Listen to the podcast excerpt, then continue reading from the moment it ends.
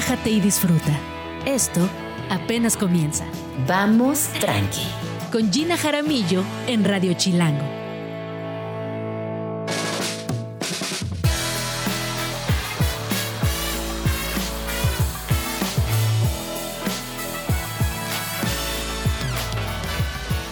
Muy buenos días, bienvenidos a Radio Chilango. Esto es Vamos Tranqui, son las 11 de la mañana en punto. Mi nombre es Gina Jaramillo y me da muchísimo gusto saludarles donde quiera que se encuentren. Pero más que saludarles, les quiero desear un excelente viernes, que tengan un inicio de fin de semana increíble y que pase lo que pase, a partir de ahora vayan tranqui y la pasen chido, porque ya se acabó la semana, ya se acabó casi el mes y no me queda más que agradecerles todos sus comentarios, que se comuniquen con nosotros, que nos hagan saber lo que les ha gustado de Vamos Tranqui. Y sigan por favor compartiéndonos todo por arroba Jean Jaramillo y también a través de arroba Radio Chilango. Les leemos, les seguimos, les respondemos y con mucho gusto también les invitamos al programa a que nos cuenten de sus proyectos culturales, de algo que hacer en la Ciudad de México porque recuerden que somos muy chismosos en Vamos Tranqui. Y nos encanta saber qué está sucediendo en torno a la agenda cultural de esta ciudad, que además es inabarcable y siempre, siempre nos sorprende. El día de hoy tenemos mucha música porque es viernes, qué delicia que sea viernes. Y eh, si quieren, vamos rápido con una rola y regresando les voy a dar mi crónica del concierto de Depeche Mode del día de ayer que debo decirles que me la pasé increíble, lo disfruté muchísimo, pero también debo confesar que tuve un fuerte golpe de edad y ahora les cuento por qué. Vamos a escuchar Cocaine Blues de Escort y volvemos. Amo esta rola, 11 con 2 minutos.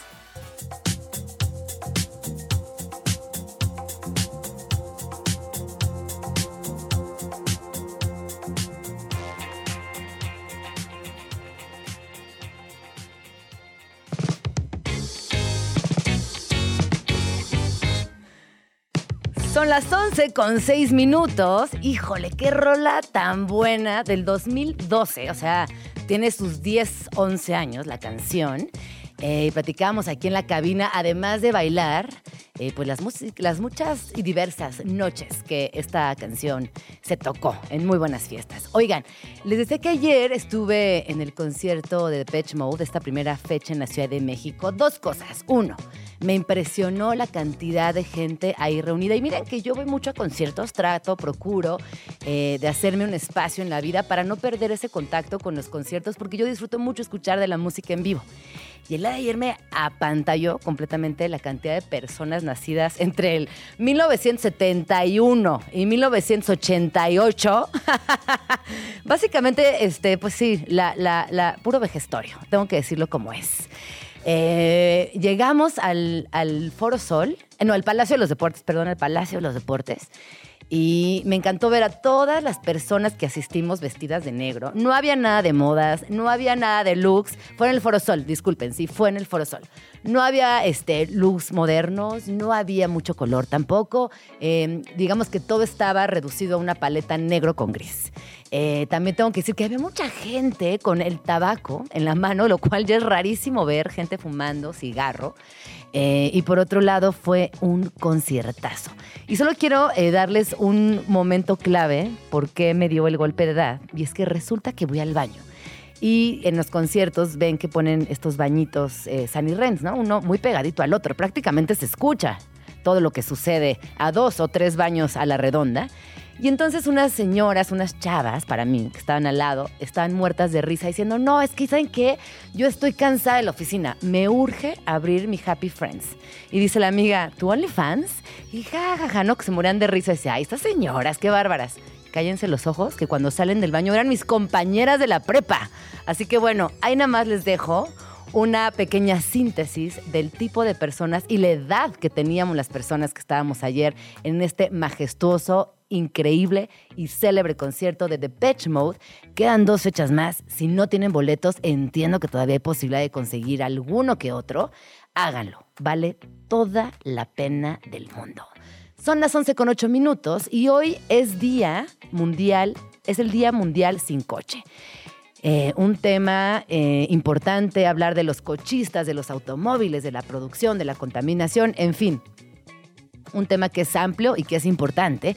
Y para abordar este tema me acompaña Verónica Ortiz. Ella es directora global de comunicación de ITDP, que es el Institute for Transportation and Development Policy. Bienvenida, ¿cómo estás, Vero? Muy bien, muy bien, Gina, muy honrada, feliz de, estar en tu programa. Oye, estoy aquí eh, un poco eh, frente a un tema que, nos impacta mucho y quiero darles un, poco de contexto de lo que hace Vero. Ella eh, se ha centrado principalmente en proyectos medioambientales, sociales y culturales y en, iniciativas de comunicación que representan una transformación positiva en la calidad de vida de las comunidades urbanas. Y quiero subrayar el urbano, porque lo urbano tiene que ver directamente con los coches y con las ciudades y en contextos como la Ciudad de México, que es esta ciudad que, que como sabemos a veces nos puede desquiciar mucho, pero que también a veces nos puede alivianar cuando utilizamos el transporte público en tiempo informa. Entonces, Vero, primero cuéntanos em, de qué va el Día Mundial sin Coche, cómo es que llegamos a que exista este día y por qué es importante hablar de esto.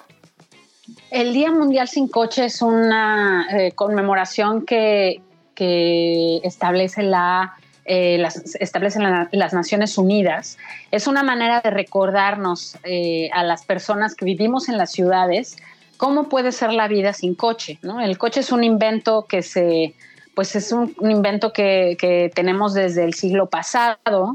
y que está directamente asociado con la rápida industrialización y urbanización del planeta. Eh, eh, sin embargo, eh, entonces, de alguna manera, em, las personas que vivimos en las ciudades tenemos muy asociada nuestra actividad y nuestra vida cotidiana al uso del coche. Es muy difícil de repente como eh, imaginar tu vida sin él, ¿no? Entonces se dedica este día, ¿no? Como para que podamos este, imaginar y regresar también como a modelos de eh, movilidad mucho más sustentables, como caminar, como el transporte público y la vida en bicicleta, por ejemplo. A mí me gusta mucho pensar en esta idea de, vivir sin coche, o por lo menos hacer un híbrido, porque es, una realidad que también a veces con distancias tan largas como las que tenemos que recorrer en la Ciudad de México, difícilmente podríamos hacerlo sin un coche, sobre todo en horarios nocturnos, donde el transporte público quizás cierra antes de que terminemos de estar en las calles, en fin.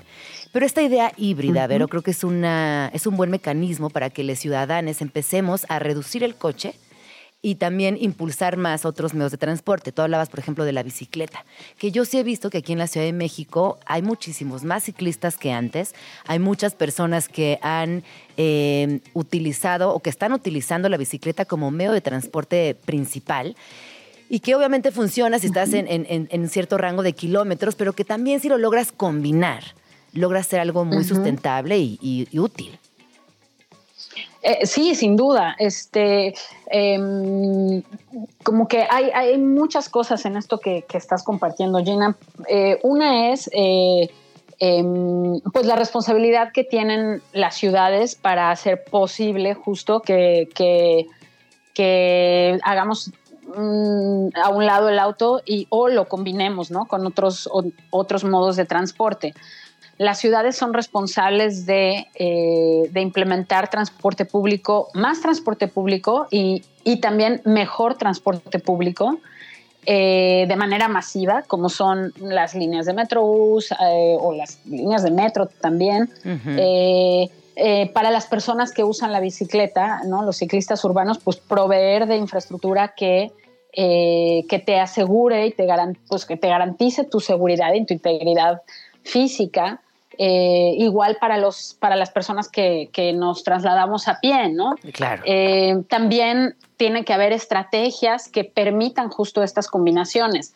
Eh, si tú te quieres ir a un lugar y en bicicleta y combinarlo de repente pues con tomar el metrobús en la Ciudad de México, pues la ciudad debe asegurar que esas interconexiones existan. De hecho, es como de unos grandes planes urbanos, este, un gran componente de la planeación urbana eh, planear estas conexiones de manera estratégica, ¿no? No solamente poner la ciclovía, sino este, asegurarse de que estén conectadas al transporte público y que haya ya como mapas, rutas. Sí. Oye, pero nos están aquí diciendo en Twitter que el medio ganadorcísimo, por lo que están respondiendo en una encuesta que pusimos en Twitter, es la bicicleta. Y yo sí creo que, eh, bueno, en la Ciudad de México sí es muy ganadora la bici. ¿Y qué le dirías a aquellas personas que todavía no se animan a dar ese paso? Eh, de comprarse una bici buena, que aguante trayectos largos, que se compren equipo para la lluvia o que sean usuarios de ecobici. ¿Qué le dirías a esta banda que está con ganas, pero que todavía no da ese gran paso? Porque es un gran paso y es increíble andar en bicicleta, la verdad. Sí, es increíble, es increíble. La verdad es que además nos regresa mucho como a ese espíritu de la niñez, ¿no? Como, como ese espíritu así de mucha libertad. Yo creo que alguien que se sube a la bicicleta recupera mucha libertad y es y un espíritu enorme como de gozo. Yo lo que les diría es eh, eh, que comiencen, eh, o sea, pueden iniciar este, su, su recorrido, digamos, personal en el modo ciclista. Eh, o sea, hay muchísimos caminos de entrada. Este, yo creo que por ahí podemos empezar, como cuáles son los caminos de entrada, como en este, en este terreno. Uno es, eh, pues, los, eh, el, domingo ciclista que organiza el gobierno de la Ciudad, de México, ¿no? Los, los, los, domingos sin auto, este, donde te puedes subir a la bici, y hacer el, eh, pues todo el recorrido, el circuito ciclista, ¿no? El ciclotón. O la, ojo, este, eh, tampoco tienen que hacerlo todo el primer domingo. A lo mejor el primer domingo se van a cansar, este, tienen hijos pequeños, y entonces también eh, pueden hacer solamente un tramo, el que más les acomode. Un tramito. Exacto, empezar de a poco también de a poquito, su tramito y además como haga su tramito y diviértase. con otras cosas, te vas al picnic, sí, sí, sí. Te puedes ir a tu picnic o te puedes ir a un museo, o sea, hacer un plan de domingo en esos domingos donde tenemos justo una ciudad sin autos, o, unos, un circuito sin autos, eh, donde podemos experimentar el andar en bicicleta con esa confianza de que pues si no se nos vaya, o sea, podemos regarla un poquito, ¿no? No tenemos que estar como tan angustiades, ¿no? Claro. Con el tema de los autos. Oye, pero además es una delicia. Probar por ahí. Es una delicia ir, por ejemplo, en Reforma, que normalmente está llena de coches, o en Calzada de Guadalupe, ¿no? Como en esas avenidas que nunca te imaginas que vas a cruzar en bicicleta. Circuito, interior. no es como una sensación distinta, es como integrarte a las ciudades de otro lugar y es como decir, ah, claro, así se siente no ir en coche, que quienes somos pues, personas chilangas eh, crecimos entre el metro, el micro, la micro, o sea, como en un lugar tan urbano que de repente es, órale, así se siente estar en calzada de la viga en bicicleta y ver otro panorama completamente distinto, eh, tener otra velocidad, háganlo. Yo creo que esto que estás diciendo, Vero, es increíble. Oye, y como regresando a la importancia eh, de políticas públicas y no de decisiones personales, que es algo de lo que tú hablas mucho, hablar de políticas públicas en nuestras ciudades. ¿De qué hablamos, Vero, cuando hablamos de políticas públicas y ciudad? Pues hablamos justo de esta responsabilidad, ¿no? De la ciudad este, o sea, podemos desde muchísimos ámbitos, desde el ámbito de la comunicación, desde el ámbito personal y todo, hacer miles de esfuerzos, así, de sí, yo quiero no tener coche y nada, y me voy a lanzar en la bici. Pero ¿cómo vas a hacer eso? ¿no? ¿Cómo vas a hacer eso si, si no hay suficientes este, ciclovías? O sea, si no hay suficientes garantías, infraestructuras, estrategias que te permitan hacerlo con seguridad. Claro. El problema con la bici, o sea, porque la bicicleta en sí, pues, pues andar en bici no es peligroso. Lo que es peligroso es andar en bici junto a los coches, ¿no? Junto a los que van a una velocidad. Sí Claro, este, entonces eh, es la política pública lo que hace es que diseña, o sea, la política pública puede diseñar el, ámbito, ¿no? Y las garantías para que, pues, la ciudad esté eh, em, funcionando de una manera más sustentable.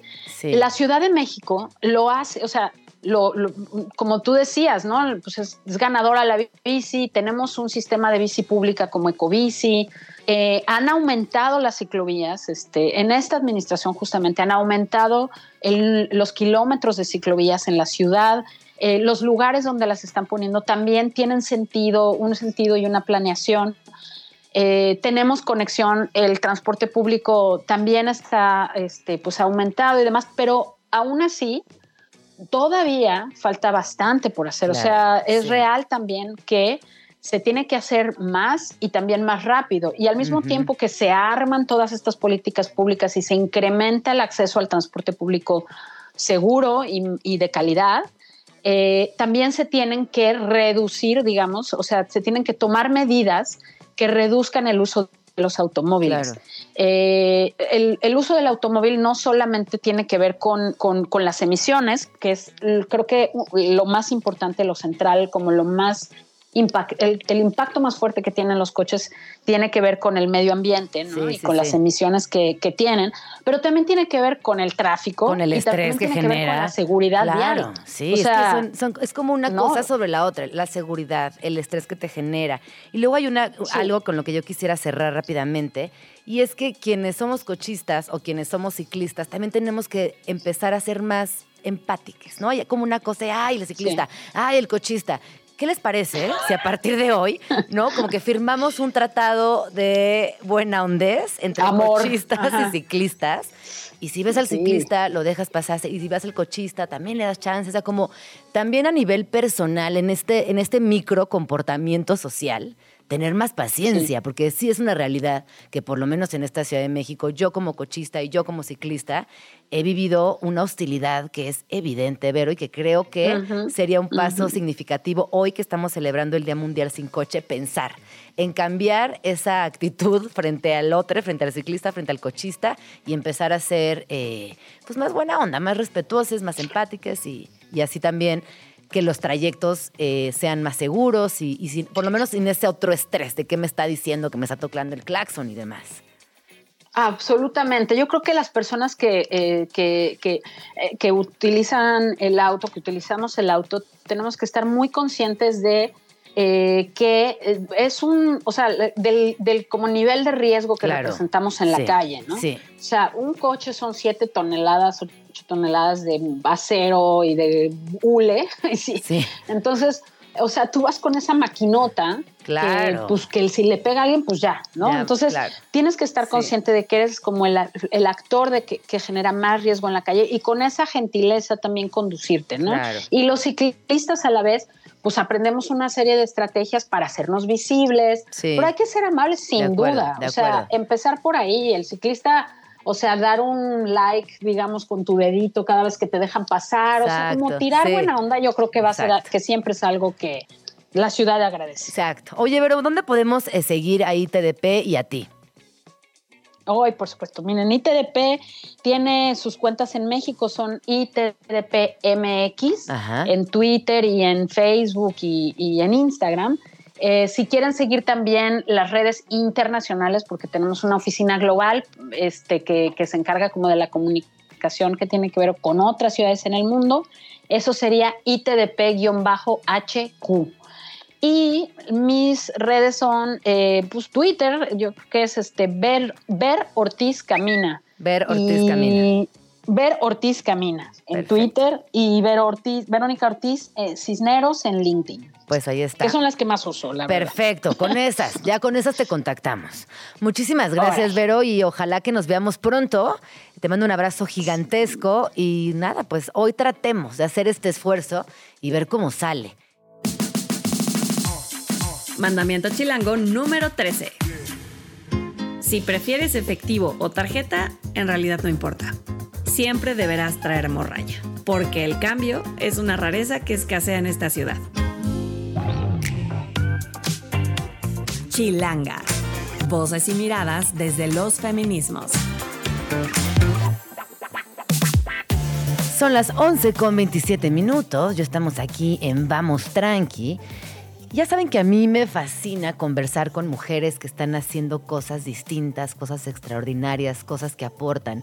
Porque a veces nos, encanta hablar y nos encanta este, compartir información, pero ¿qué pasa con aquellas personas que en verdad están haciendo los cambios, están haciendo la diferencia, están chambeando para generar y derribar también ciertas estructuras?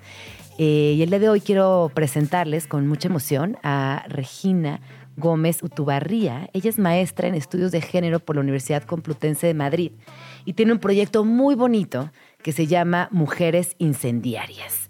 Bienvenida, ¿cómo estás, Regina?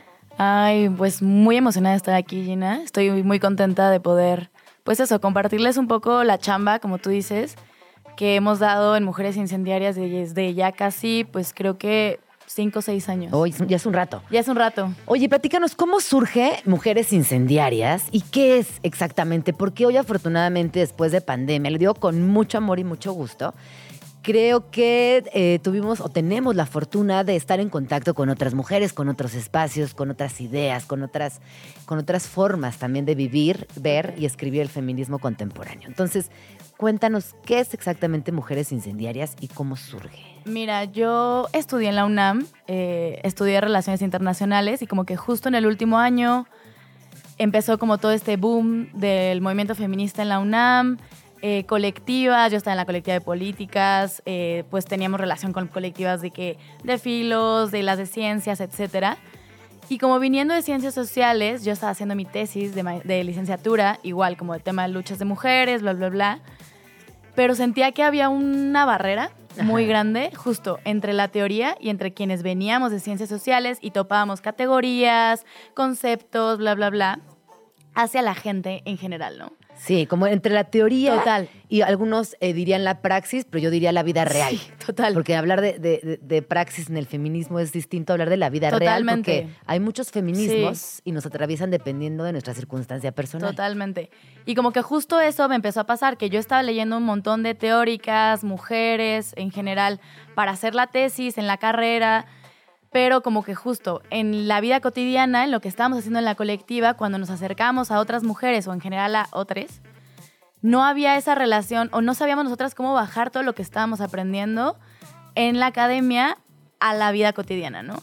Entonces ahí como que, eh, como que justo yo dije, necesito como bajar esas partes que no se entienden o justo como conceptos que en realidad... exacto, algo, o sea, si una feminista escribe algún texto, algún eh, manifiesto en inglés. Claro. Para una, no, como es una realidad completamente distinta. Claro, total. eso, eso, cuando descubres eso, a mí me pasa, por ejemplo, en el arte, yo soy historiadora del arte dices, claro, todo bien con esas vanguardias, todo, claro que extraordinario, gracias por escribirlo, gracias por existir, pero no es mi realidad, no, es mi arte, no es mi contexto social, no son ni mis materiales. No, totalmente. E incluso como viniendo de la academia en, América Latina, ¿no? O sea, en, en la UNAM, etcétera, también, o sea, nos costaba trabajo. Y ahí fue cuando yo con, o sea, como que justo dije, bueno, voy a crear una plataforma que se va a llamar Mujeres Incendiarias. La verdad es que ni recuerdo tanto, siempre me preguntan, ¿por qué se llama así? Yo recuerdo haber estado en mi cama un día y dije... Incendiaria, andaba incendiaria, yo andaba incendiaria ese día.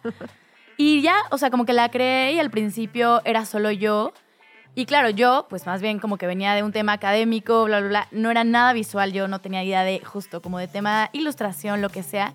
Y lo que me empezó a pasar fue que empecé a crecer en redes sociales, como por lo, el mensaje que yo estaba dando, en conjunto con ilustradoras que en ese momento tampoco tenían seguidores, lo que sea, que yo les decía, oye, quiero sacar un texto sobre, no sé, eh, el estar solas, eh, justo, ¿no? El crecer solas, o no sé, eh, las dinámicas de amor romántico.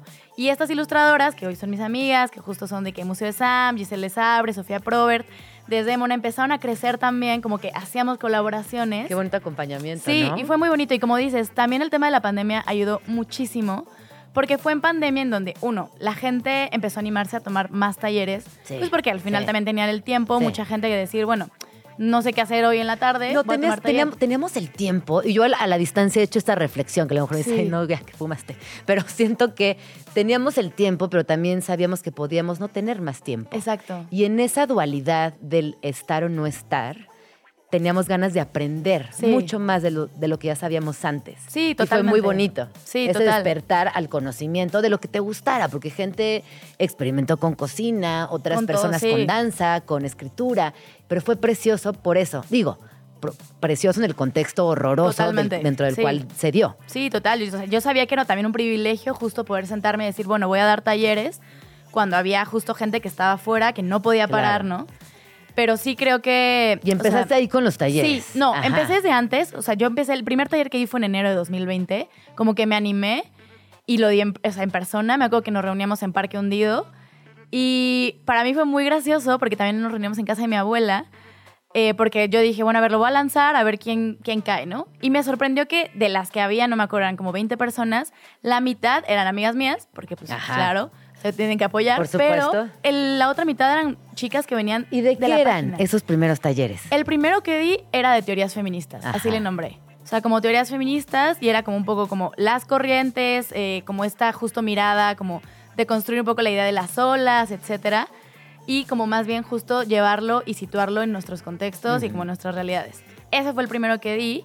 Y ya más bien justo en pandemia me puse así de que, pues a sacar también como todo lo que yo tenía de apuntes, de las clases, de las... Y dije, voy a crear uno de esto, otro de este, otro tal. Pero que esto y esto qué era, como Por ejemplo, me acuerdo que ahí saqué uno que era Luchas de Mujeres en América Latina, uno. Luego saqué Teorías Feministas, dos. Porque claro, en el primero no llegaba a abarcar, o sea, que me iba como en lo más básico, yo diría como de feminismo blanco, como de justo, de que Europa, eh, además como Simone de Beauvoir, Kate Millett en Estados Unidos, no sé qué, y de repente era como, a ver, tengo que hablar también de eh, la corriente del feminismo musulmán, de la corriente de los feminismos negros, eh, no sé, también como del tema justo de mujeres desde África que están apelando a no nombrarse feministas. nombrarse sino- feministas. Exacto, o sea, como que y incluso como también desde acá, como la lucha de la defensa de la tierra, de las mujeres acá, o sea, como que eran demasiados temas que de repente obviamente ya no me cabían en cuatro sesiones.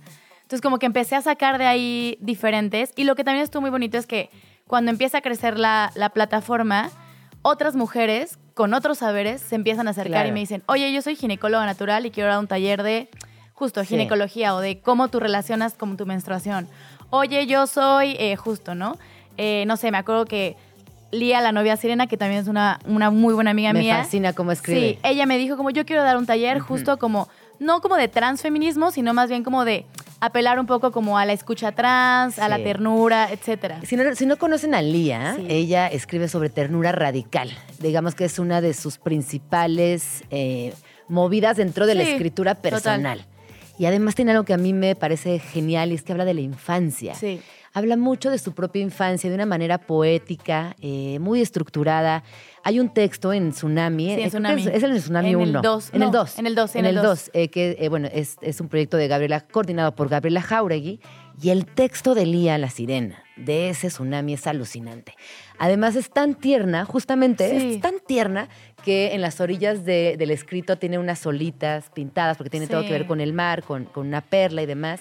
Busquen a Lía la Sirena, Sí. eh, tiene unos textos eh, espectaculares y repito, habla de feminismo, pero también feminismos, pero también habla de infancia, Sí, lo totalmente. cual, eh, pues nada, una vez más, es todo acerca de ternura radical. Total. Sí, y ahí empezamos a crecer, o sea, como que también me acuerdo que a Vale Angola de Afrochingonas también nos conocimos a través de eso, ella dio un taller conmigo, ya después ella justo empezó el podcast y empezó a crecer también su podcast y fue muy bonito porque justo lo hablaba, justo le decía a Vale eso, o sea, fuimos creciendo pues De la mano. de la mano. Y obviamente hemos tenido justo, ¿no? De que Vale un día dijo, yo ya no soy feminista, y dijo tal, tal, y yo empecé a cuestionar también Sí. ciertas cosas. Bueno, es que yo creo que muchas de nosotras nos cuestionamos constantemente. Total. Si somos feministas, o sea, es que es, creo que entre más lees, me parece que es como un botón muy bonito de, de- de apretar cuando lo conoces, de que sí soy feminista y apretas el botón al fondo. Y luego te das cuenta que quizás no. Sí. Y es ahí donde viene eh, el, el comentarlo con otras compañeras, el hacer talleres. Total. Que justo platicábamos al principio, leer teoría, eh, leer teoría traducida, Sí. leer ensayos, eh, ver documentales, es una cosa. Luego viene la, la cátedra, ¿no? La plática, el, el- el que alguien te transmita ese, Sí. ese- esa enseñanza. Pero cuando haces talleres, en definitiva, abres una oportunidad de diálogo infinita. Enorme. ¿Qué, qué talleres vienen? ¿Qué pasa en tus talleres? ¿Y por qué eh, tendríamos que estar asistiendo Sí. a los talleres de mujeres incendiarias? Pues mira, específicamente los que vienen ahora, justo Fernanda Latani, que ella también escribió en Tsunami 2, ella es geógrafa, eh, ella es de Oaxaca, vive allá, va a venir aquí a Ciudad de México en octubre eh, para dar un taller. ya no son en casa de tu abuela los talleres. no, ya no, ya está en. Incendiarias, ya está en La Juárez, pueden ir ahí a comprar justo Además, también está arte de tan mujeres. bonito, sí. es muy bonito incendiarias. O sea, Sí. fan. Se los digo Sí, con todo el corazón. La verdad es que ha sido construido con mucho amor. Ella va a dar un taller justamente como del tema de mapeos, etcétera, como justo de mapeo corporal, otras geografías. Ella va a dar uno presencial, justo yo voy a dar uno en línea, porque pues también entiendo que hay gente que no vive en Ciudad de México o que se conecta desde otros lugares y es como de feminismos del sur. Vamos justo a ver como feminismos negros, feminismos islámicos, algunos parte de los feminismos de América Latina, Abya y pues eso, como más una parte teórica, pero yo siempre justo lo que les digo en mis talleres es como, aquí yo voy a hablar, justo les voy a decir como teóricamente lo que se dice, bla, bla, Sí. bla, y después viene toda esta parte de reflexionar qué realmente nos, nos interpela de lo que está diciendo la persona que estamos leyendo, cómo podemos bajarlo a nuestra vida. Y es muy bonito porque en realidad todas, como que en los talleres sacan mucho de sus vidas, ¿no? Y es como, oye, este texto a mí me movió por esto, porque yo con mi mamá, o yo con mi abuelo, o yo con mi familia, o yo con mi pareja. Y un poco se trata de eso, como literalmente que los textos nos atraviesen y no solo verlos como, ah, la académica que escribió tal, ¿no? Que como tú dices, o sea, yo le reconozco muchísimo a todas las académicas, tanto de la UNAM he trabajado con muchas, les tengo muchísimo cariño, eh, algunas que evidentemente tampoco conozco y he aprendido mucho de ellas, pero Claro, al final... ¿no? Y agradecerles total. siempre el, el conocimiento Sí. compartido. Pero como tú dices, la chamba de talleres, a mí siempre me pasa que cuando acabo un taller, siempre digo como, qué bonito es hacer esto. Sí. O sea, porque lo que te deja, tanto los comentarios de la gente que te da, como las experiencias que te escriben, es lo que es- vale mucho la pena. Definitivo. Oye, y quisiera, si quisiéramos, por ejemplo, entrarle al feminismo en Latinoamérica, eh, ¿qué texto recomendarías? Mira, yo soy muy fan de... Hay varias autoras, ¿no? Pero Yuderquis Espinosa, ella es una gran, gran mujer que está como muy metida en el feminismo colonial, también lo critica bastante, ella es dominicana. Aura Cumes, que también ella es, pues ella es en realidad de Guatemala, es una mujer maya. Ella critica muchísimo. ¿Y se asumen feministas? Ella sí. Ah, Gladys Utzul, ella no, por Qué ejemplo. interesante. Que ella también es maya y ella, más bien Gladys dice, yo no soy, yo no soy feminista, feminista. soy antipatriarcal. Aura Cumes sí, porque entran como parte del feminismo colonial. Y bueno, también está Rita Segato, que pues ella justo también letra mucho el tema eh, del feminismo colonial. Está también Adriana Guzmán de feminismo comunitario. Y en general también, por ejemplo, a mí me gusta mucho un colectivo que se llama Colectivo Mirada sobre el Territorio, que ellos son un grupo in- multidisciplinar que justo está trabajando con temas de extractivismo, de defensa del cuerpo, eh, dan muchos talleres, tienen manuales para dar talleres de mapeos corporales, de territorio. Entonces como que también es justo, no es quizás como una académica, Sí, o, o sea, sí. es más bien como banda que se está organizando en espacios obviamente también académicos o no académicos. Y haciendo cosas. conversando. Eso es espectacular. Sí, Me parece que la oportunidad de abrirnos a la escucha total. es de lo más bonito que podemos hacer y sobre todo frente a un tema que a veces no dominamos pero que nos llama la atención. Sí. eh, que nos identificamos por una u otra razón ahí, en ese movimiento. Escuchar es fundamental. Vayan a los talleres de mujeres incendiarias. eh, están en arroba incendiarias-bajo, arroba mujeres creadoras-bajo MX y arroba mujeres Incendiarias. incendiarias-bajo también. Y van a encontrar las fechas sobre los próximos talleres. eh, algunos que acaban de empezar la semana pasada todavía los pueden alcanzar porque únicamente se perdieron Sí, una una sesión. Así que hagan lo posible si están en la Ciudad de México de ir a los talleres, conocer a otras morras, iniciar conversaciones y sacar conclusiones más adelante. Ay, Regina, tienes que volver. Ya sé, sí. Por favor, quieran. planeemos así Sí. tema por tema y nos vas desglosando, compartiendo sí. tu conocimiento y también siempre invitándonos a tus talleres. Muchas gracias. Ay, por no, venir. pues gracias a ustedes por invitarme. Gracias, Gina. Qué linda que estuviste por acá. Radio Chilango. 11 con 41 minutos. Ya estamos aquí de regreso en, Vamos Tranqui. Ay, qué, padres temas, qué, ¿no? Como que ganas de hablar más al respecto, pero bueno, ya tendremos oportunidad más adelante. Eh, sabemos que es viernes y que hay muchas preguntas. ¿Qué hacemos? ¿A dónde vamos? ¿Qué tal? La Ciudad de México, gente que pasa el fin de semana por aquí o que estará quizás unos días.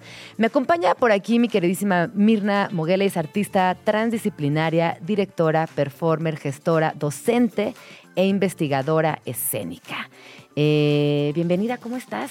Hola, ¿cómo estás? Muy bien, muchas gracias. Oye, a ver, platícanos, porque cuando hablamos de artes escénicas, creo que la, la- propuesta se amplía muchísimo en la Ciudad de México. Encontramos todo tipo de proyectos, algunos más pequeñitos, independientes, en grandes espacios. Cuéntanos, por favor, tú qué estás haciendo y por qué vienes a invitarnos a Vamos Tranqui. Ah, claro que sí. Bueno, pues nos vamos a presentar con un proyecto que se llama Fierce Fiera, que es una co-creación entre César Enríquez Cabaret y Translímite Alternativa Escénica, que es la compañía que, que yo dirijo. Es una obra docuficcional que habla sobre las personas y las historias, algunas historias ponemos ahí la carne, pues, eh, sobre lo que es vivir con VIH. Es un tema actual, desde, desde un panorama actual, y bueno, pues también eh, lo engloba el voguing, eh, el teatro posdramático, el teatro documental, el teatro físico y pues esa es nuestra propuesta. Es una propuesta también muy noble porque está, digamos que, eh, sostenida en este momento eh, por Escándala que va a donar toda la, pues, la taquilla a, eh, pues, sí, a una asociación contra eh, pues el, SIDA, ¿no? Eh, no, ah. eso, contra el SIDA, ¿no? Entonces, bueno. Oye, este tema que, estamos abordando, hablar de VIH, que es un tema que constantemente, o bueno, ya nosotros ya fuimos personas que crecimos con mucha información, que sabemos cómo, cómo prevenir, que sabemos educación sexual, que, es, que digamos es un tema que recurrente. Sin embargo, sigue siendo un tabú. Sin embargo, sigue habiendo mucha discriminación. Y a mí me sorprende en el día a día a veces pensar lo poco que hemos avanzado en ese sentido. ¿Cuál es tu opinión respecto a esto? Sí, totalmente. Creo que englobar también este, nuestro conocimiento acerca de las cosas, de repente como que nos, nos constriñe, porque realmente si hablamos en un eh, panorama, digamos, de una población en México, pues es de los países con más índice de VIH. Entonces, si supiéramos realmente lo que es eh, prevenir, pues no sería uno de los países con más índice. Pero no tendrá que ver lo que te digo, es tan tabú. Claro. Que yo, creo que por ahí hay una, hay una afectación directa con la información. Está ahí la información, han habido grandes esfuerzos al respecto. Sin embargo, tenemos una sociedad tan juiciosa, tan católica también, y que me parece hay un juicio ahí muy severo, que es peligroso porque estamos hablando de salud. Claro, y también la desinformación que existe, porque también hay muchas maneras exactamente de prevenir, pero siento que sí, realmente la información está ahí, pero tampoco es que se tome por completo. Y bueno, esta obra habla sobre eh, el PrEP, por ejemplo. Ah, me encanta. Eh, habla sobre el VIH, pero desde otro lugar que no es necesariamente ¿podrías la identidad del PrEP? sexual, ¿no? ¿Nos puedes hablar tanto del PrEP? Quienes nos están escuchando y quizás no están, eh, como que les sonó esta palabra y no saben bien qué es. Claro, pues el PrEP es una, eh, pues es una no, sé si poner como solución, pero sí, por ejemplo, un combate para poder lograr eh, no eh, tener tan, digamos que previene el, el, VIH en algún momento, ¿no? y también en otra parte eh, también hablamos sobre pues, la medicina, ¿no? Eh, cómo combatir ya cuando ya tienes el VIH. Entonces, digamos que son como diferentes temas los que se ponen en la mesa. Eh, somos tres performers. Es lo que te iba a decir. ¿Qué vamos a ver en escena? Sí, eso es importante porque somos tres performers. yo, hasta donde sé, no vivo con VIH. Eh, pero las dos personas con las que, están en escena hablan de eso, ellos digamos que ponen ahí su carne y su voz. Entonces eso es muy importante porque se ponen diferentes puntos de vista, tanto las personas que en este caso eh, pues tenemos una situación de vida que nos concierne, porque a toda la sociedad nos concierne estar en, en ese tema, y tanto las personas que sí lo viven. Entonces hay una parte donde es un debate, donde hablan justamente del PrEP, eh, donde hablan eh, de qué es el VIH, eh, cómo, cómo se vive con él, qué, se necesita para no este, pues, llegar a, altos índices, ¿no? Y llegar, por ejemplo, como al, SIDA. En fin, digamos que se habla de ahí, pero también es una historia eh, y es ficcional y es, y es documental. Y bailan y se la pasan también. Sobre la vida, etcétera, ¿no? Porque también esto que acabas de decir me parece fundamental. También pensar en las expresiones de felicidad, de acuerdos, de diálogo, de amistades, no todo lo que sucede, no solamente es algo que te va a pasar y ya, tu vida va a ser triste, negativa, olvidada, terrible. No, no, entonces creo que eso también es muy lindo. A ver, cuéntanos, ¿en qué teatro va a estar? Eh, ¿Cuántas funciones van a dar? ¿Es una corta temporada? ¿Cómo funciona? Porque eso fíjate que sí, no me quedó claro. Sí, el Teatro de la República eh, es donde va a albergar esta obra y como lo comentaba, bueno, esta es una obra que ya llevamos aproximadamente tres años, pero en esta ocasión eh, nos permitimos eh, ser pues cobijados por Escándala, como lo comentaba. Y bueno, pues es el Teatro de la República a las ocho y media, es este martes que viene. Ajá.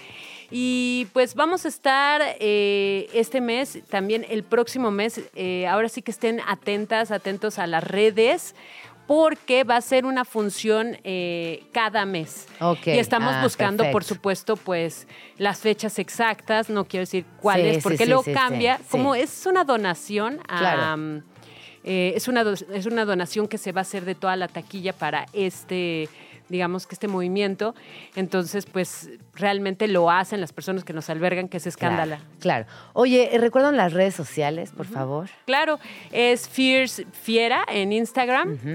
Y también nos pueden encontrar. Es Fierce guion bajo. Fiera, Fiera, así pero con es. el guion bajo. Así es. Y eh, también nos pueden encontrar como Translibite AE ¿no? en, en- en Instagram y también como César Enríquez. Ah, que me están diciendo que acaba de llegar César. Eh, pues que pase rápidamente para que nos cuente. Digo, ya vino, ya está en la estación, se le hizo tarde, ya sabemos la Ciudad de México. Eh, pues si se puede pasar, Luis, que se venga y nos platique también eh, mientras nos terminas de, de contar. Perdón Sí, que sí. te interrumpí. No, Nos no te está dando las redes sociales, pero no lo vemos, no está. No está, no está. No. Ah, no, bueno, ya, no está, ni modo. Bueno, él era el indicado para contarle lo que es el prep. Ajá, era el indicado, pero no estuvo por aquí. Pero O pues sea, vayan a la obra y a la ahí van a saber perfectamente de qué va. Exacto, vayan a va. la obra y entérense exactamente de qué va, porque sin duda es un tema fundamental y que creo que también eh, es importante. ¡Ah, ya llegó! Hola, ¿cómo estás? Eh, ya llegó, perfecto, justo a tiempo. Fíjate que llegaste justo a tiempo, César, porque estábamos hablando de PrEP y teníamos eh, muchas preguntas, muchas dudas y no sabíamos cómo hablar del PrEP para aquellas personas que nunca han escuchado esto en su vida. Bienvenido, ¿cómo estás? Muy bien, eh, pues aquí, eh, pues sí, hablemos del PrEP. Claro. Oye, te, te- te pasó algo, ¿no? Como la típica chilanga, y que yo iba con tiempo y no llegué a tiempo. Típico, típico. Oye, pues platícanos del PrEP, bienvenido. No, pues el, el PrEP es un, es un, pues es, el, es un tratamiento post-exposición, ¿no? Eh, eh, hay uno que es post-exposición y uno que es pre-exposición. El PrEP, el PrEP en, en específico es el, es el pre, es decir, es una pastilla que se toma para gente que, que, pues quiere ejercer su sexualidad libremente, que por alguna razón decide no usar condón y que eh, decide pues tomarse esta pastilla previamente a tener relaciones sexuales. Eh, el PrEP lo que hace es que tú lo puedes tomar eh, bueno, más bien se debe de tomar el tiempo que tú decides eh, pues tener estas relaciones abiertas, Sin ¿no? Preservativo. sin preservativo y que, eh, y que tú, tú lo tomas para, pues justo eso, para no exponerte al, al virus, ¿no? Del, del VIH. Eh, es una práctica... En México sigue siendo aún muy satanizada. en, en otros países como Estados Unidos, en Europa, es una práctica muchísimo muy libre, ¿no? Claro. La gente simplemente decide yo quiero tomar mi pastilla porque me gusta tener sexo sin condón y no quiero eh, contraer el VIH. Eh, y es validísimo. Aquí Claro. se sigue satanizando porque sigue habiendo todas estas cosas de es que no y hay que informar y casi casi te piden que tienes que tener tu carta de IETS el lista antes de tener una pareja cuando nosotros mismos lo decimos en la obra es una responsabilidad de cada quien. Cada quien es responsable de su propia sexualidad. Y si yo quiero tener sexo con alguien y la otra persona decide no ponerse condón por alguna razón, yo decido si quiero participar o no. Yo decido en ese momento, ¿sabes que no? A mí no me late. Y pues agarro mis cosas y me voy, Claro. ¿no? O yo me lo pongo. Y entonces tú no quieres, pero yo sí quiero, y Sí. ya la otra persona decide, ¿no? Sí. Pero... eh, Ahora, cuando hablamos de PrEP, eh, únicamente está pensado en VIH. No previene ninguna otra enfermedad No. de transmisión No, sexual. no, no. Eso es Está enfocado en VIH. Eso también es importante decirlo, porque hay gente que es como. subrayarlo, Subrayarlo. subrayarlo. Exacto, ¿no? Que hay gente que es, pues ya me estoy tomando mi PrEP, entonces estoy libre de todo. No, No. puedes contraer una hepatitis, Sí, puedes sí. contraer gonorrea, Sí, cualquier otra claro. enfermedad de transmisión sexual, ¿no? Esto solo actúa en el VIH y te decía, la otra forma es cuando, cuando ya tuviste una, em, una relación de riesgo, digamos, donde por alguna razón pues se rompió el condón o por alguna razón incluso suceden violaciones o en este tipo de cosas, de repente lo que sucede es inmediatamente también tomas la píldora para, eh, para que el virus no avance, ¿no? ¿El PrEP es de prescripción médica eh? o yo puedo ir a la farmacia y pedir PrEP? Es, es muy caro. Es en la caro. farmacia es muy caro. Es un, estamos hablando de tratamientos de VIH que son, son realmente carísimos y no son accesibles tan fácilmente. Por eso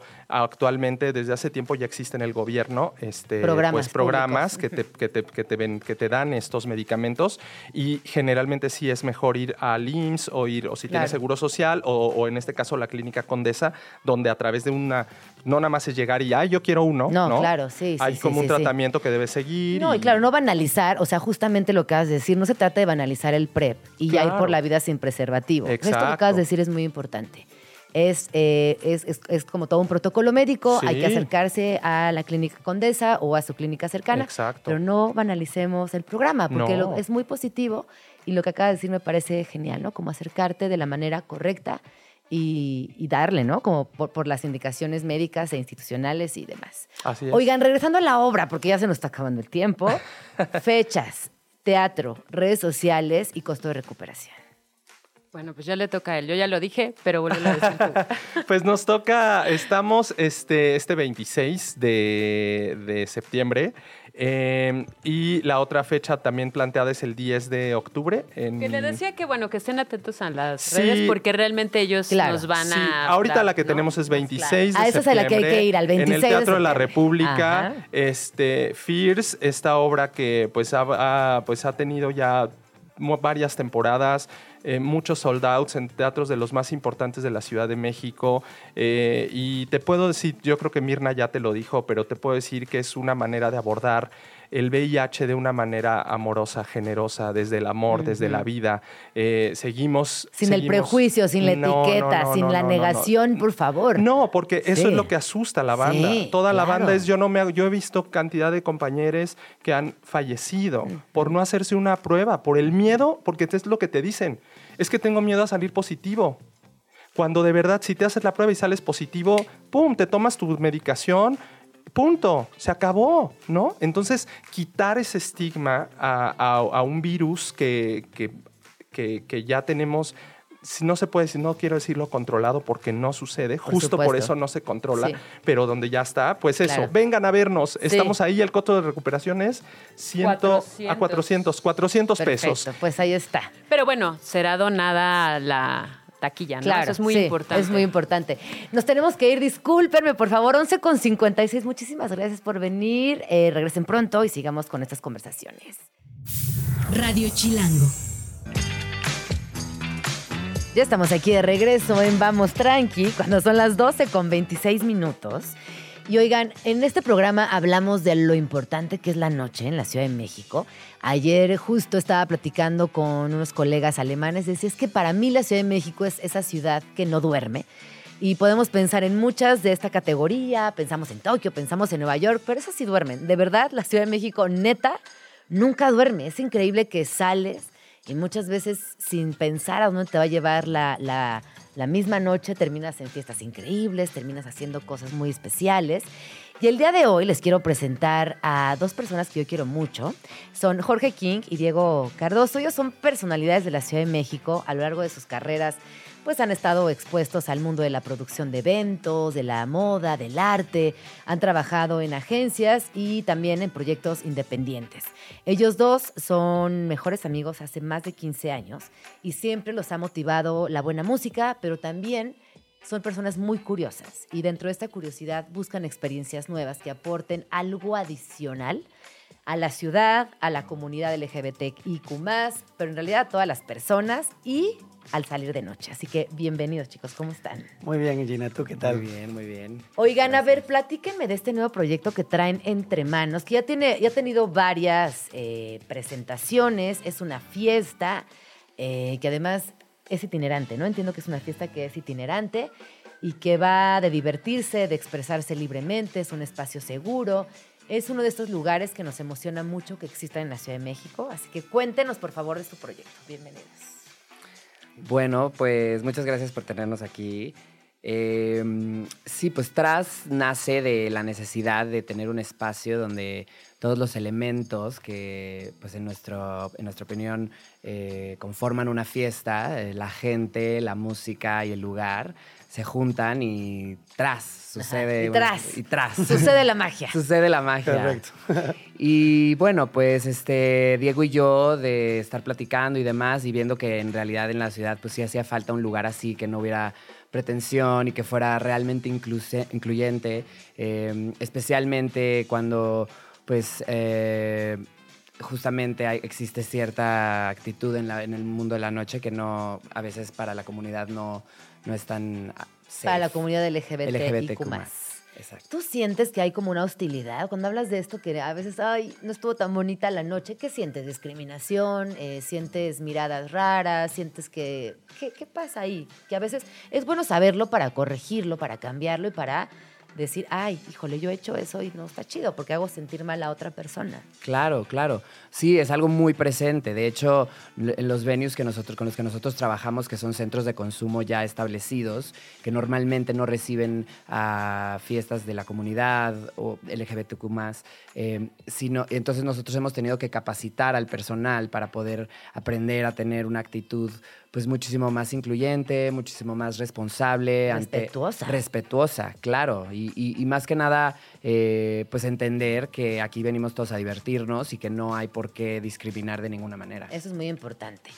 Diego, cuéntanos cómo se les ocurrió hacer esta fiesta. Ya nos dijo como los motivos, ¿no? Queríamos una Sí. fiesta nueva, distinta, inclusiva, respetuosa. Pero ¿cómo, cómo dicen, sí, ya, va, va a ser a partir de tal fecha, las vamos a hacer itinerantes? Eh, ¿Quién es el público que están esperando y qué vamos a escuchar? Lo más importante. Sí, pues mira, al final, este, eh, King y yo pues nos sentábamos y creo que también partió mucho de que a veces pues llegábamos después de ciertas noches y decíamos, ay, como que nos quedó de ver la música. Digo, obviamente cada quien, en gusto se rompen géneros, ¿no? Nosotros puntualmente pues nos gusta mucho la música electrónica que puede ir pues desde house, techno, este, minimal techno. O sea, ahora sí que somos bastante abiertos y en ese sentido pues sí nos gusta. Multiflexibles. Exacto, exacto, exacto. Y también nos dimos cuenta que hay mucha, o sea, las razones por las que la gente sale a bailar, pues son muchas, ¿no? Más bien, que porque sale son muchas. Unas es bailar, otros salen a ligar, otros salen a- al cotorreo, ¿no? Y nosotros como que queríamos crear algo en donde pudiéramos darle gusto a esa gente que Todo. realmente quiere. Ay, sí. Ajá. Pero principalmente bailar, ¿sabes? O sea, a Bailar. chacotear y bail- Sí. dar un buen zapateo. Sí. Y entonces en ese sentido, pues dijimos, ya hagamos tras y empezamos en junio, que usamos también mucho como palanca, pues que era el mes del orgullo y la verdad es que tuvimos muy buena aceptación. Eh, y bueno, pues nada, ahorita ha ido creciendo y nos hemos hecho de una pequeña comunidad de gente que ha estado con nosotros incondicionalmente en cada edición que hemos hecho y es muy bonito ver que independientemente de la diversidad sexual que hay en todas estas increíbles personas, eh, brilla mucho como el buenondismo, ¿sabes? Y como el, el gente que va a tirar buena onda, a, a bailar y a, pues sí, a compartir y pues a, a generar una- un ambiente eh, con una energía muy bonita, ¿sabes? Sí, y yo como mujer también eh, tengo que reconocer que estas, es- estas fiestas como Tras, como EXT, que son mis dos fiestas favoritas, son lugares donde te sientes segura. Porque a veces, bueno, ustedes me conocen, yo puedo ir a bailar con mi esposo o puedo llegar sola con, o, o con amistades o también sola. Y de pronto, híjole, cuando no te sientes segura se te, te da un bajón. Te quieres ir de la fiesta, ya no está padre, sientes como hasta cierta inseguridad. Y me parece que esta nueva movida de fiestas en la Ciudad de México justo buscan hacer que todas las personas estemos en paz en la fiesta. Y que, sepa- y que sepamos que si algo pasa también en esa fiesta nos podemos ayudar. Y que todo va a estar bien porque la gente que fue, fue a bailar, es gente respetuosa, son personas sensibles a la música, son personas que disfrutan bailar, como lo has dicho. Y que sobre todo son personas que pase lo que pase, son chidas, ¿no? Y eso es increíble. Oigan, y hoy tienen fiesta en la noche. Así es. ¿Nos vas a acompañar? Los voy a acompañar, claro que sí. ¿Y qué, Qué va a pasar esta noche?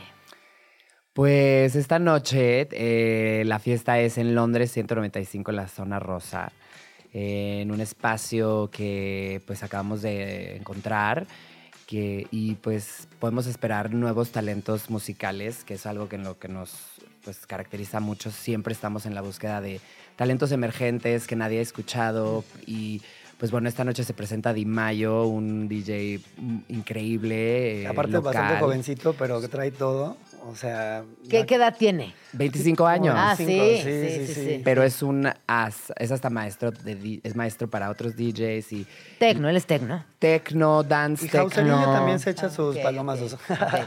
Ajá, Sí. y la verdad es una selección musical exquisita y, y también tenemos a nuestro gran amigo Mar Látigo. Lo máximo. Omar. Látigo sí siento que es de los mejores DJs de la Sí, Ciudad de México. Sí que lo Totalmente es. de acuerdo. Es increíble Y- lo que hace en las tornas. Y De con pasitos sí. cortitos, pero seguros ahí se va dando a Ajá. conocer y la verdad es que eh, en fiestas de amigos es que ha tocado, o sea, la gente sale maravillada Feliz, de lo sí. bien que toca. Él, él- él es más tecnocito. A mí me ha tocado en fiestas malísimas que dicen, ya traigan a Omar Látigo, por favor.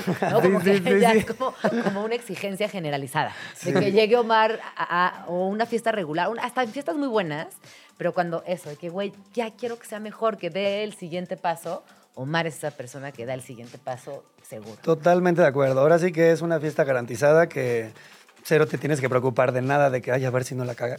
Nada, exacto, Sí, sí, exacto, sí, sí, sí, sí. es verdad. Ajá. Es verdad. Y finalmente toca este Rame, que es un argentino que lleva rato viviendo en México, que también se está abriendo camino a pasos agigantados.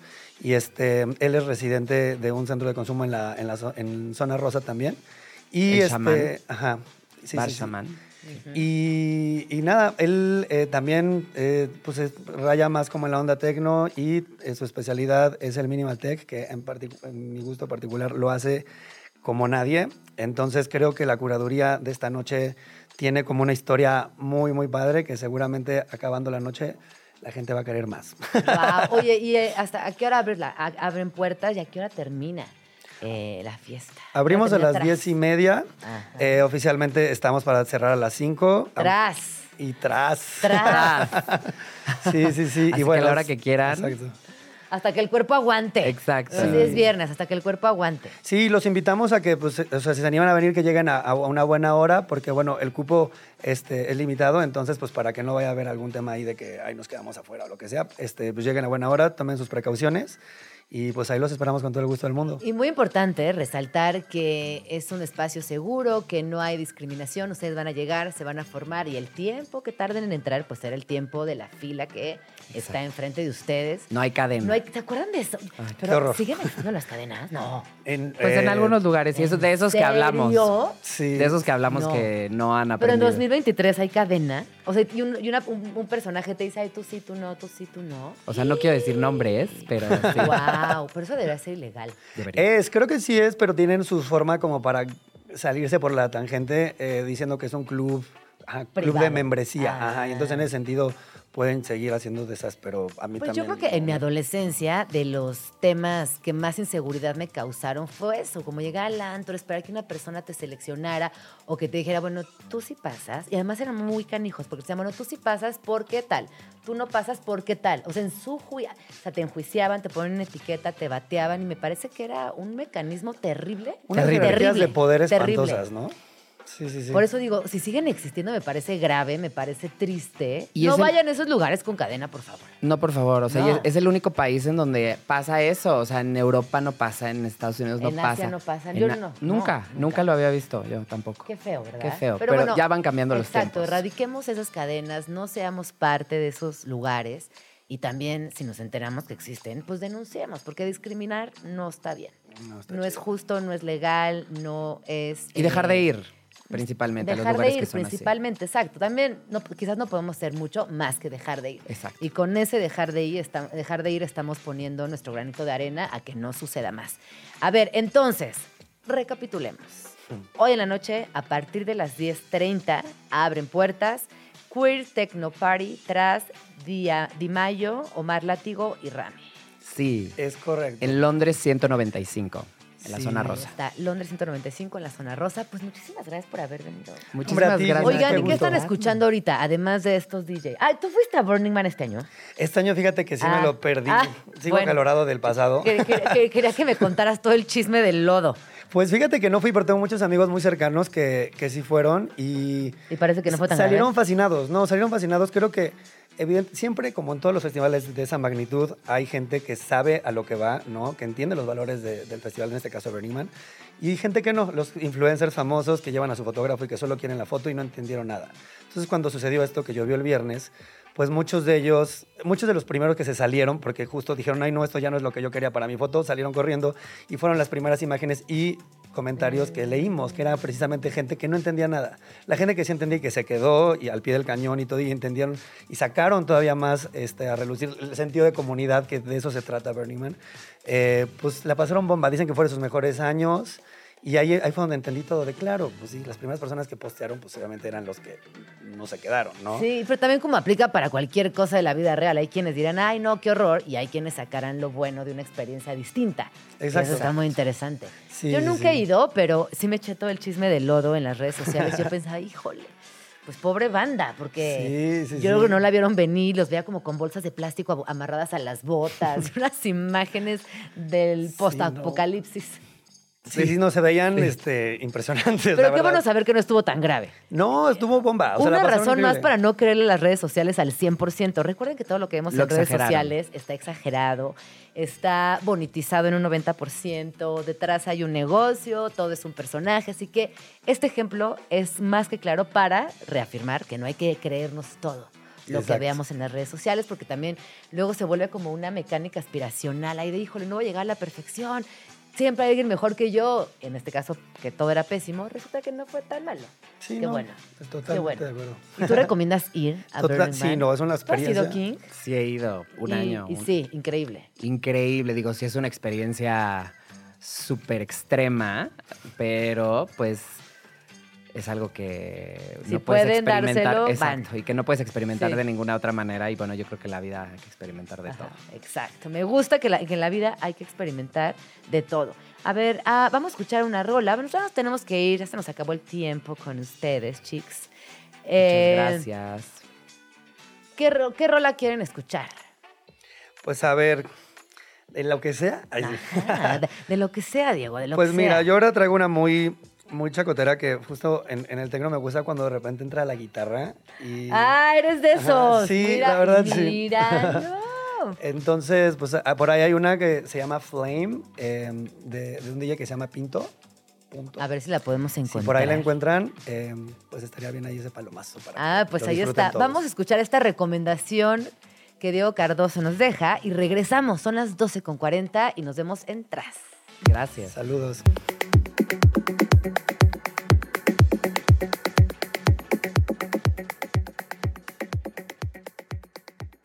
Todos estamos aquí de regreso en Vamos Tranqui. Me fascinó esta rola. Eh, creo que no, no los he platicado porque tenemos muy poquitas semanas al aire. Pero a mí me gusta mucho la música electrónica. Y hoy cumplimos un mes. ¡Muchas felicidades! Ay, sí, muchas gracias. Sí. Oigan, un mes. Pasó rapidísimo.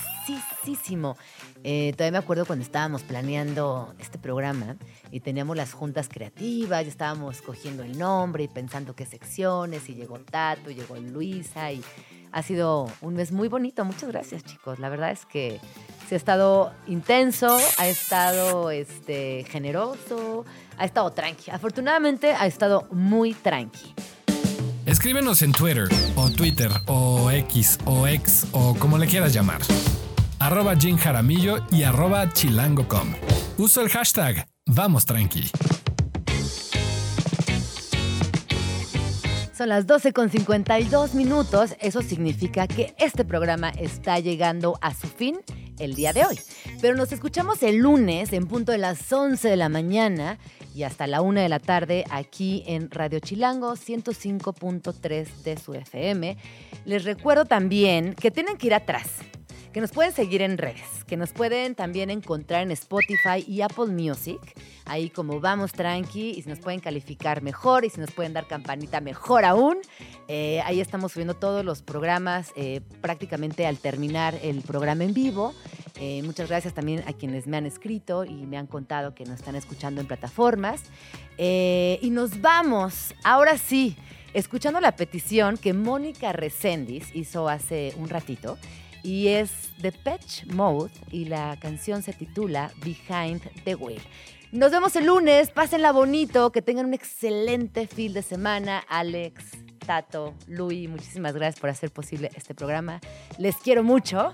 Y a ustedes también, les quiero mucho, les mando besos. Cuídense, bailen, vayan atrás y nos escuchamos el lunes aquí en Vamos Tranqui. Ya nos vamos.